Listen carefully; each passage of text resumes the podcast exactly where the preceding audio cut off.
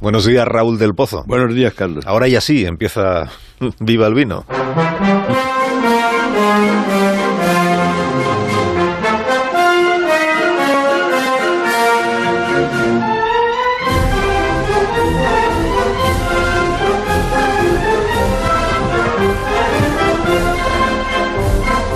Cuando tú quieras, maestro.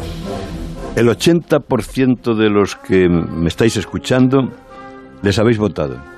Han gobernado durante 22 o 23 años. Uno se llama Felipe, el otro José María. Felipe decía en su tiempo que José María y Julio, Anguita, eran la misma mierda.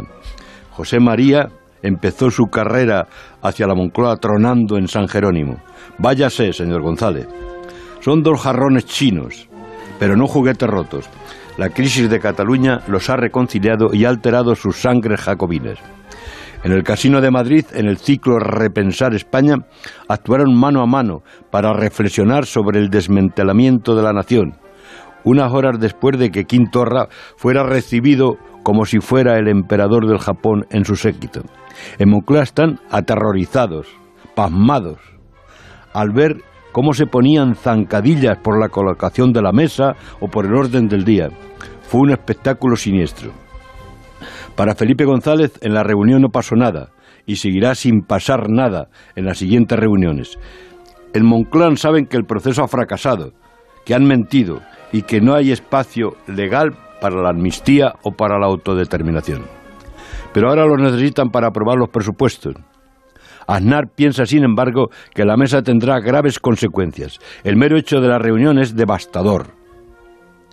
Tú nunca lo hubieras hecho, ni yo tampoco, le dijo a Felipe.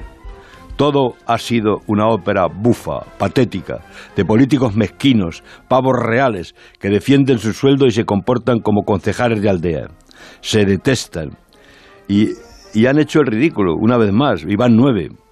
Y van a terminar otra vez eh, gobernando juntos. Eso es lo patético, porque a base de noticias falsas han rebotado a dos millones de catalanes que les siguen votando.